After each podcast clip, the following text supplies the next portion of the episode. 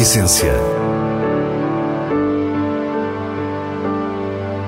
Vinhos. Gastronomia. Gosto. A Essência tem a autoria da revista de vinhos A Essência do Vinho, com Célia Lourenço.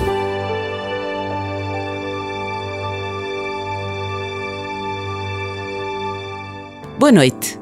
O Douro continua a ser uma fonte inesgotável quando falamos de vinhos e é assim que chegamos à Quinta do Valmeão, para conhecer Vito Olazabal. A paragem seguinte é a Bairrada, com Carlos Campo Largo, enquanto as recomendações de vinhos serão desvendadas lá mais para o fim do programa. Fique e descubra a nossa proposta para o que é realmente essencial. O Pocinho é o fim da linha e o comboio não vai mais além. Como uma alegoria do fim do mundo. Mais ou menos como Trás-os-Montes e o Douro foram vistos pelo resto do país ao longo da história. Para lá do Pocinho fica a Quinta do Valmeão, último impulso visionário da grande senhora do Douro, Antónia Adelaide Ferreira. A receber-nos temos Francisco Javier de Olazabal e Rebelo Valente, Vito, como todos o conhecemos. Eu tenho nacionalidade espanhola, embora tenha nascido na freguesia de Miragaia, no Porto.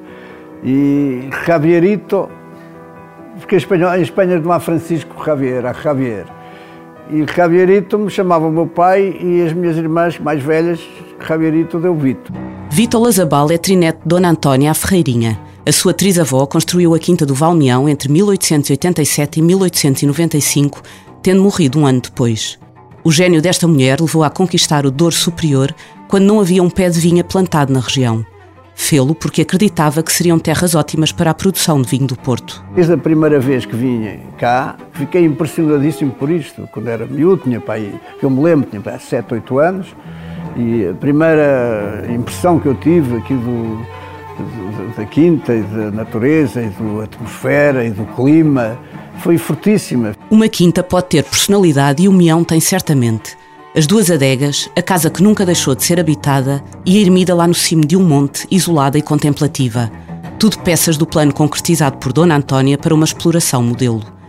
Hoje, com 80 anos, Vito recorda a magia do sítio que o toca profundamente desde o primeiro dia. Fiquei com, uma ideia de uma coisa, foi, suponho que foi na primavera, de, um sítio cheio de aromas, uh, aromas que eu não estava habituado, uh, com, com uma noite silenciosa e suave, de veludo.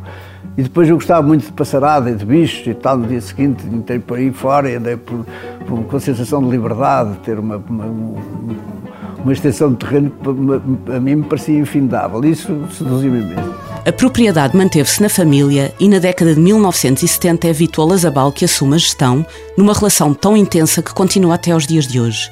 As uvas do Mião sempre foram entregues à Casa Ferreira e foi aí que Vito começou a trabalhar em 1966 com o seu pai e com aquele que viria a ser seu sogro, Fernando Nicolau de Almeida, o criador do icónico vinho Barca Velha. E não havia duas pessoas mais diferentes que o meu sogro e o meu pai, mas sempre se entenderam bastante bem, quer dizer, enfim, sempre tiveram as suas coisas, mas enfim, até ao fim, quer dizer, meu pai morreu o meu sogro ainda continuou lá. Até à década de 1950, as uvas do Valmeão eram exclusivas para vinho do Porto.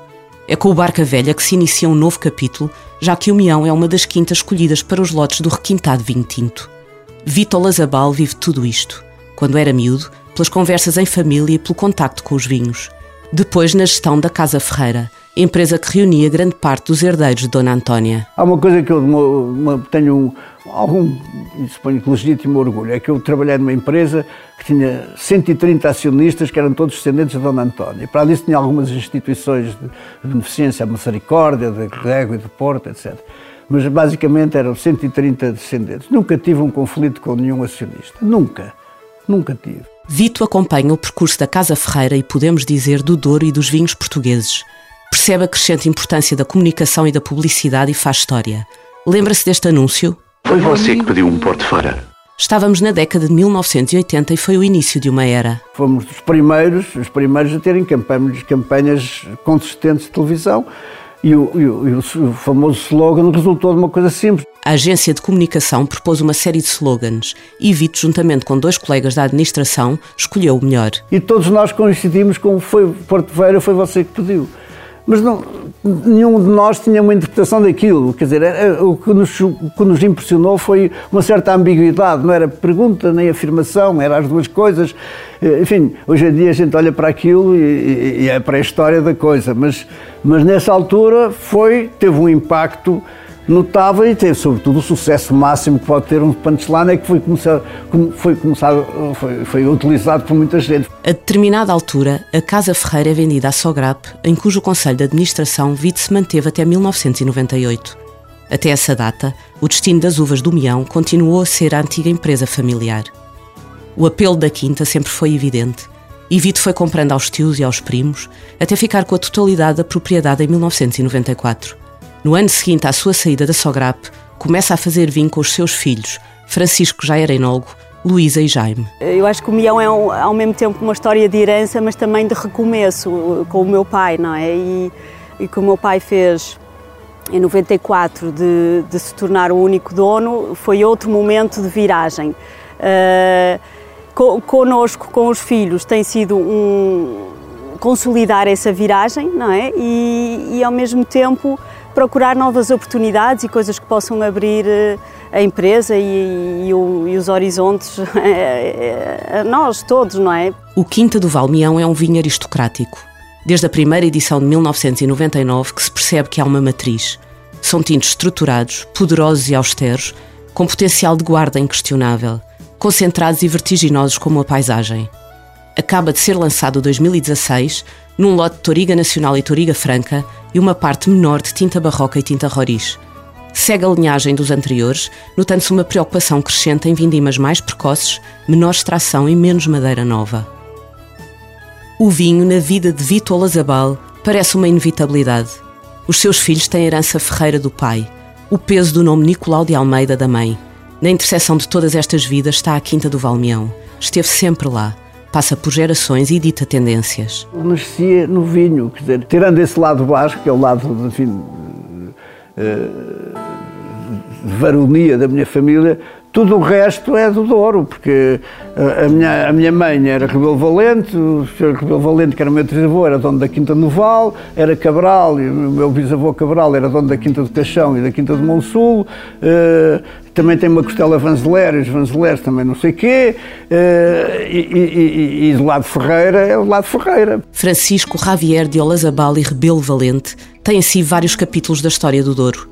Os seus vinhos são o testemunho de uma vida que continua a reinventar a mais antiga região demarcada e regulamentada do mundo. Eu nasci no meio do vinho. O meu avô, pai da minha mãe, Vasco Valente, eh, era um homem dedicado às artes, foi diretor e fundador do Museu Soares Reis no Palácio dos Carrancas eh, e era um grande apreciador, grande gastrónomo e apreciador de vinho. Portanto, eu sempre vivi no vinho. Quer dizer, não, não, não foi eh, não, não tive que escolher, escolheram por mim. Felizmente, podiam ter escolhido outra coisa mais chata, menos divertida.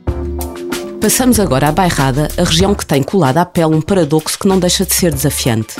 Ao mesmo tempo de, ao longo da história, ter o estigma de produzir vinhos rústicos e taninosos, apaixona os apreciadores mais exigentes pela autenticidade, pelo caráter e até por uma elegância muito distinta. Carlos Campo Largo é produtor de referência na região e, ao atravessarmos as suas vinhas, bem próximo de Anadia, vai-nos dando uma verdadeira aula de geografia. Ao norte, o Monte Muro, que já desce, a Serra de Monte Muro, que já desce para o, para o Douro. Ali está o Caramulo, hoje está um dia enevoado, não é? O Sá, que é a nossa, a, a, nossa montanha particular. Lá ao fundo, hoje também quase não se vê, a, a, a Lausanne. Eu penso que aqui na, na, na Bairrada, uh, se há colinas que ultrapassam os, os 100 metros, são muito poucas muito poucas, não é? E para o lado do mar começa esta toalha enrugada, digamos que está depois das serras até ao mar, esta toalha enrugada começa a ficar mais, mais lisa, mais lisa e, e, e portanto é praticamente uma planície contínua. Na Bairrada, os solos são predominantemente argilocalcários, o que sabemos ser determinante para o perfil dos vinhos e para a expressão da baga, a variedade de uva que está em grande parte dos tintos. Sobre estas condições naturais, Carlos Campo Largo recorda uma indústria de grande importância na região.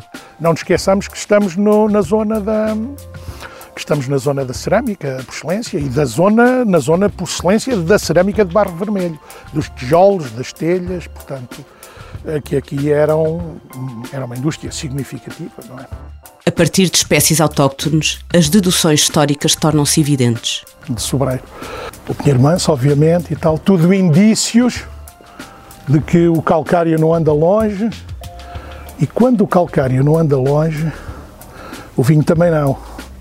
E onde havia condições para vinho, águas muito boas, temos pelo menos três termas no, aqui na região. E uma água que é, digamos, talvez a que Portugal mais exporta, a de Luso. E, e barro para fazer ânforas e telhas, tégula e não sei o quê, é, os romanos tiveram. Carlos Campo Largo herdou um saber que não quis perder e explica-nos como se viu envolvido no vinho desde sempre, já que nasceu na casa do avô paterno, que era um lavrador na Bairrada. O que era um lavrador naquele tempo? Um lavrador era uma pessoa que tinha na agricultura, uma agricultura mais ou menos variada, de que uma parte dela era subsistência e a outra era, de facto, eh, para lançar um produto no, no mercado. E esse produto em casa do meu avô era o vinho.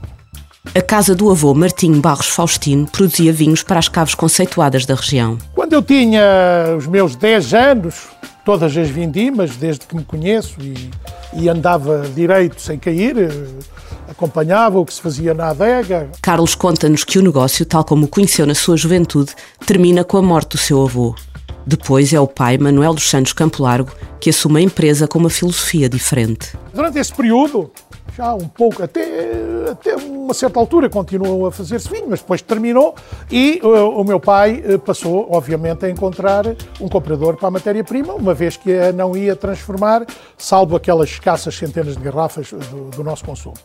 E assim foi, durante 42 anos, uma casa da região, as Cabos Aliança, compraram-nos ininterruptamente uvas brancas e tintas. O pai desenvolveu bastantes vinhas, concentrando o esforço nas duas maiores, Valdazar e São Mateus, que ainda hoje são as principais áreas de vinha do produtor. Algumas das plantações, dessas plantações que que nos acusam de ter feito de castas estrangeiras foram feitas já nessa altura. Muitas variedades de uva foram sendo plantadas, ajustadas aos pedidos das Caves Aliança, o maior cliente. Havendo um sensor no mercado mundial, sabia-se o que é que o mercado mundial procurava e, portanto, nós fornecíamos, em algum caso, fizemos plantações que eram adaptadas rigorosamente, fato por medida, às necessidades deles. De meados da década de 60 até quase ao final do século XX, este foi o cenário.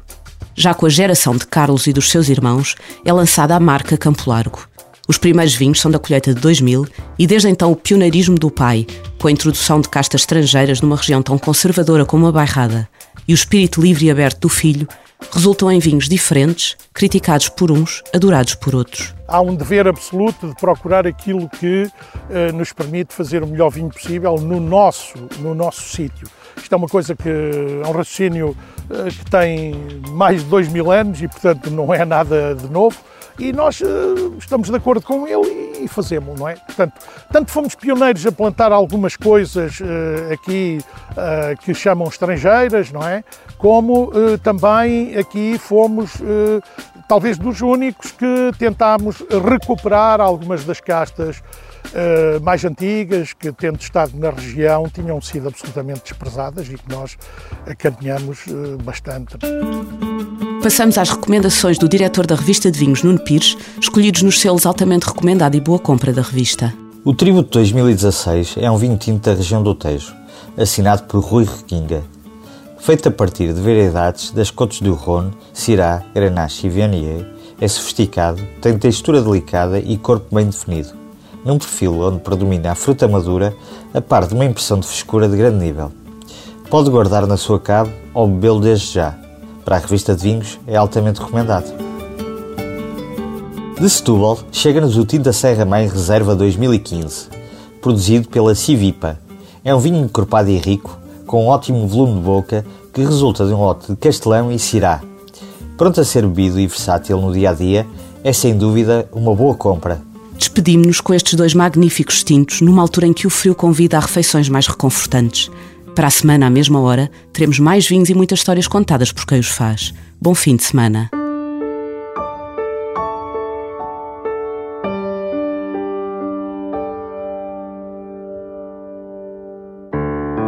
A essência.